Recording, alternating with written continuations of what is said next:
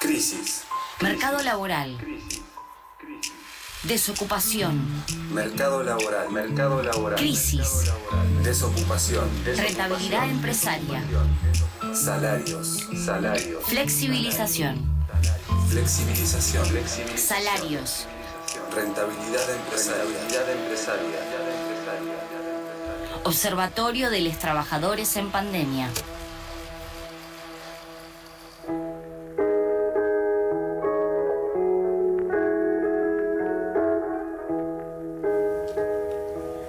Hace un par de semanas hablábamos eh, acerca del pluriempleo, de las horas extras en el sector de la, el sector de salud, de trabajadores y trabajadoras de salud. Hablamos sobre enfermeros y enfermeras, hablamos sobre la posibilidad que tienen de eh, agruparse para, eh, para hacer sus reclamos laborales. Y hoy vamos a seguir hablando justamente de este sector que fue especialmente requerido y también especialmente vapuleado durante esta pandemia. Entonces estamos hablando una vez más con Mariano. Hola Mariano, ¿cómo estás?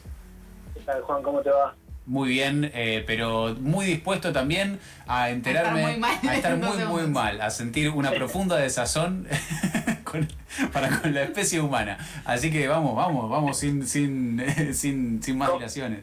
Sí, como, como decías vos, la semana, la semana pasada, no, perdón, la última columna, eh, ya no me acuerdo cuándo fue, pero... Otro que nos abandona los miércoles. ¿Qué está pasando acá? Sí, no van a estar invitados ni vos ni Anuka, Mariano, al asado. Vamos tachando gente. Pasaron cosas, pasaron cosas. eso eh, es otro programa que no nos gusta nada. Con festivales directos, encima. sí, exactamente. Eh, no, eh, la, columna pasada sí, efectivamente, habíamos quedado ahí como en las puertas de un nuevo tema, porque lo último que habíamos conversado era sobre esta este conjunto de, tácticas, si se quiere, o que, trazan los trabajadores de la, de la salud para, para, este, para llegar a fin de mes, que son las prácticas recurrentes de las horas extras y también del empleo, es decir, tener uno o más, mejor dicho, más de un empleo en, en simultáneo.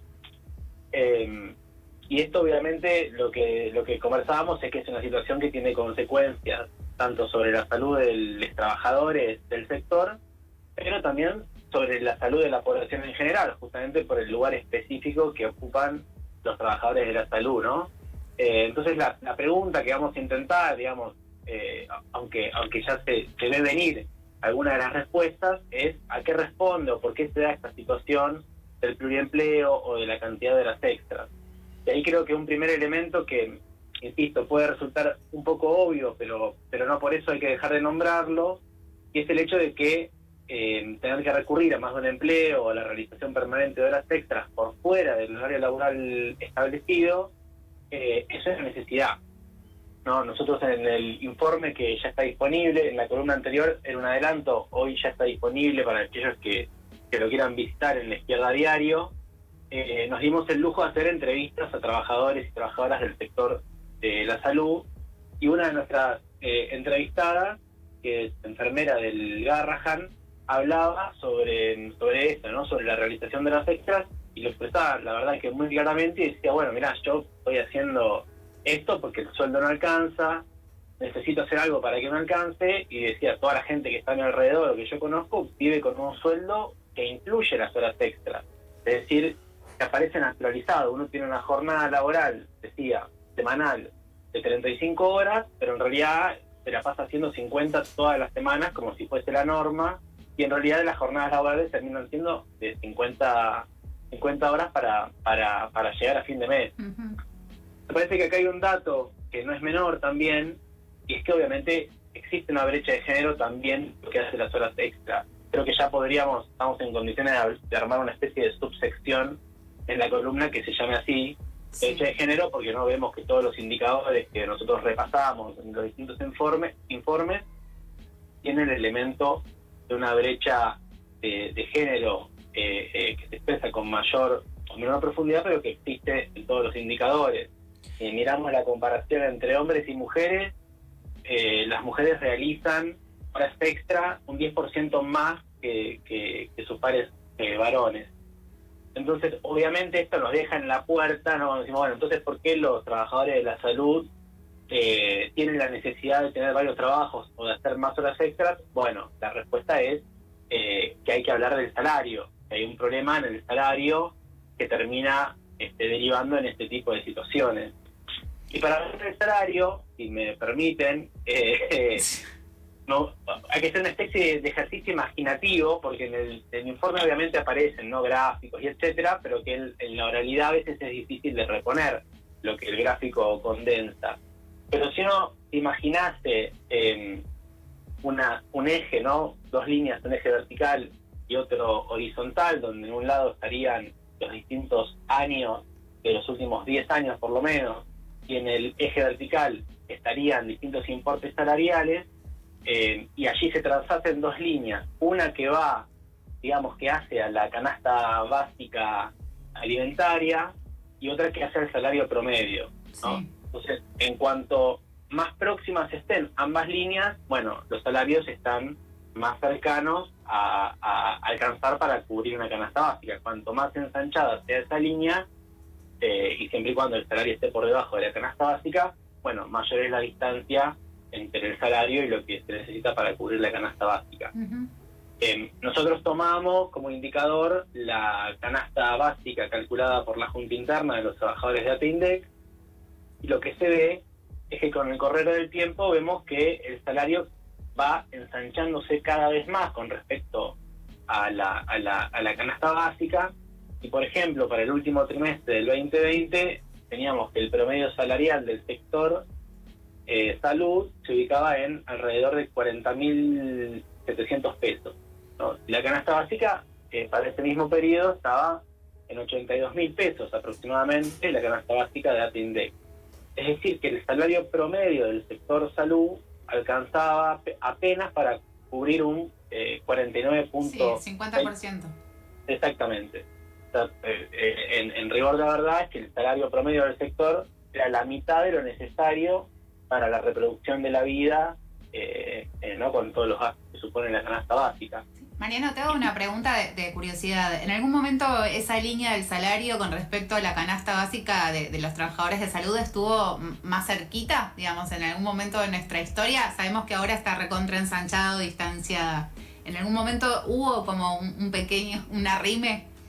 Obviamente, tiene vaivenes, ¿no? Pero yo creo que eso también es eh, súper interesante porque incluso en, con muchas comillas, en el momento en el que más próxima estuvo esa brecha, miramos los últimos eh, eh, cinco años, lo más próximo fue un 33%.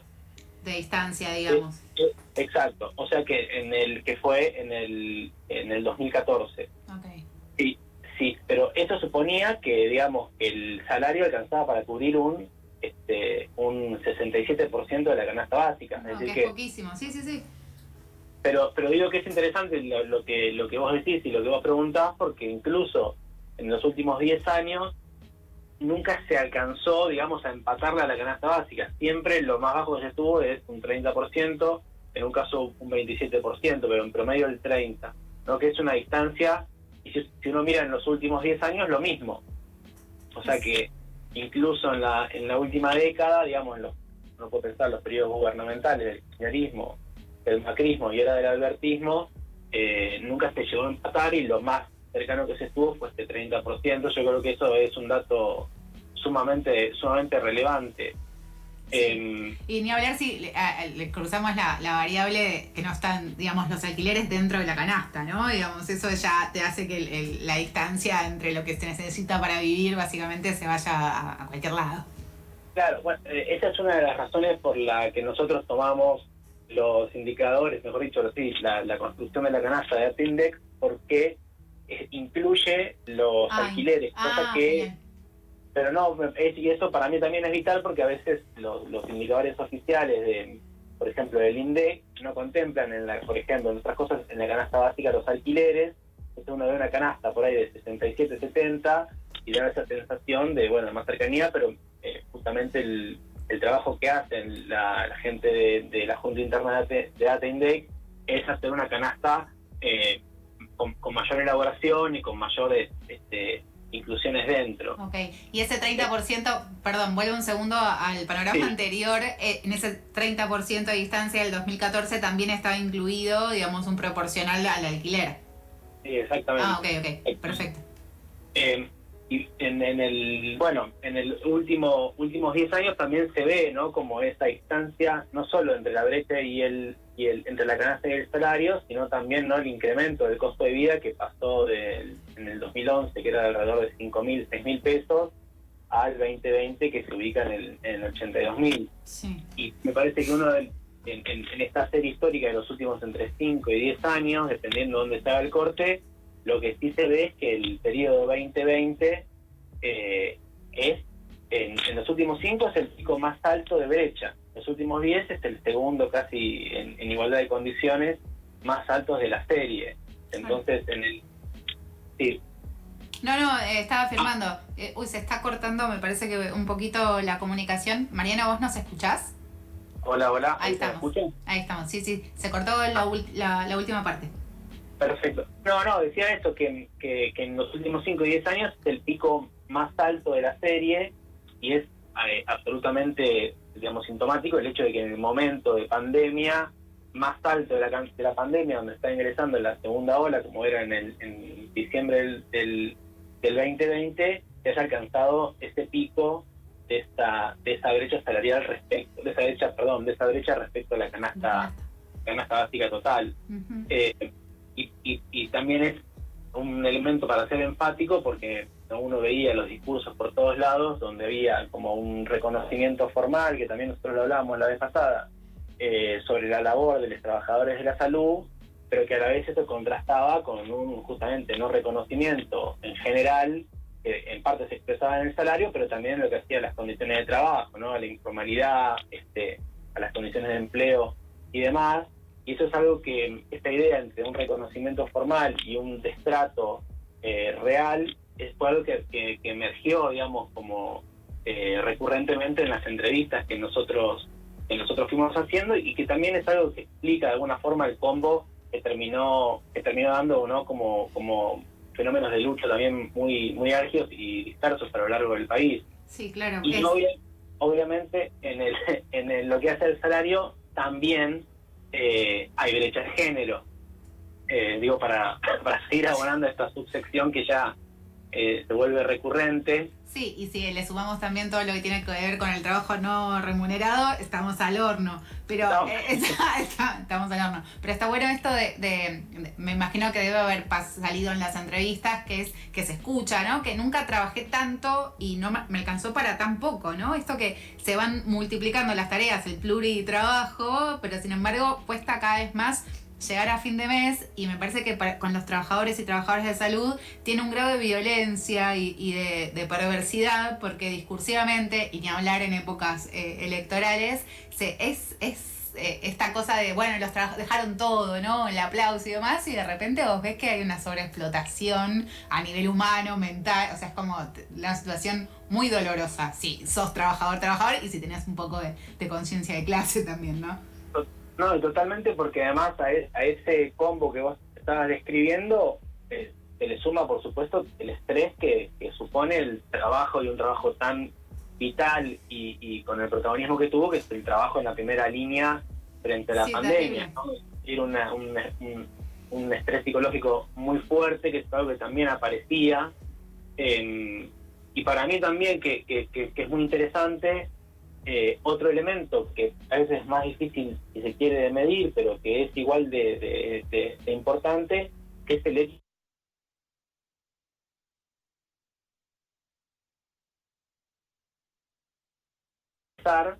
em, que si, me permiten leo el textual, que es cortito, pero para, para no, no, no, no perder nada de la, de la impronta de la, de la cita. Eh, y ya decía que, que el maltrato es lo que más se siente, dice, a- aparte de que estamos viviendo una situación especial, donde algunos quedaron con secuelas, se murieron familiares, eh, y todo lo que ya sufrimos, sufrir el maltrato, dice, no ayuda, son gritos constantemente por parte de los jefes, eh, hasta, en un grupo de WhatsApp nos llegaron a culpar porque se contagió una compañera, y después describe ¿no? que el lugar de, estar de las enfermeras, donde descansan, almuerzan, y demás, es un lugar que está cerrado, es una caja sin ventanas, eh, y que en ese contexto la culparon por porque una se contagió, eh, que los jefes las, todo el tiempo la- la- las maltratan, y, y dice que bueno, que cuando, cuando se ve que por ahí queda un varón de otro turno en, en el mismo, en la misma, en el mismo lugar que ellas, no les gritan tanto como a ellas, y el trato es distinto. Sí. Digo como un elemento que también es importante en, la- en, el- en lo que hace las condiciones de trabajo, ¿no? Ya veíamos que la informalidad es más alta también para las mujeres y eso supone una pérdida de derechos, tanto en lo que hace, digamos, a posibilidades de licencia por enfermedad, seguros, vacaciones, etcétera, eh, sino también en lo que hace, en este caso, al ambiente de trabajo y a las condiciones de ambiente de trabajo en la pandemia con, el todo lo que el estrés supone. Sí, un panorama sumamente oscuro eh, y complicado, pero para irnos de, de- de la columna con la lluvia de fondo. puso a llover Sí, justo, está bien. Eh, hay una organización sindical, ¿no? Hay, hay algo ahí. Sí, efectivamente, de hecho, hace, la semana pasada hubo una convocatoria, una jornada nacional de lucha donde se centralizaron los reclamos de, trabajadores del sector, muy, muy importante a lo largo y ancho del país. Y ya hemos venido hablando del fenómeno de lucha con, un- con el fenómeno también de los autoconvocados. Es decir, que por supuesto que hay una organización. De hecho, les recomiendo la entrevista en general, o sea, el informe sí, pero también las entrevistas que son muy enriquecedoras y también narran de primera mano los, eh, los procesos de organización y de lucha, sobre todo en Neuquén, tiene tramos que son muy conmovedores y que realmente vale la pena leerlos porque, porque bueno, porque dan un tinte más esperanzador ante estos datos que son más objetivos, más cuanti de la situación de los trabajadores. Hola. Mariano, muchas gracias, por- sobre todo por haber terminado esta ocasión eh, con un, eh, en, en una nota, digamos, eh, una nota más optimista. Eh, así, bueno, justo se desató, claro, se desató Sí. una tormenta, como bueno, está bien, la- las fuerzas naturales eh, son así, se acumula la tensión y la tensión se libera. Eh, muchísimas gracias, Mariano. Nos encontramos de nuevo en un par de semanas, ¿no? Dale. Sí, nos encontramos en Les Sí. mando un abrazo grande. Abrazo. Mandamos un abrazo, se entrecorta, claro, ya estamos sometidos a la, a la- a la intemperidad del mundo.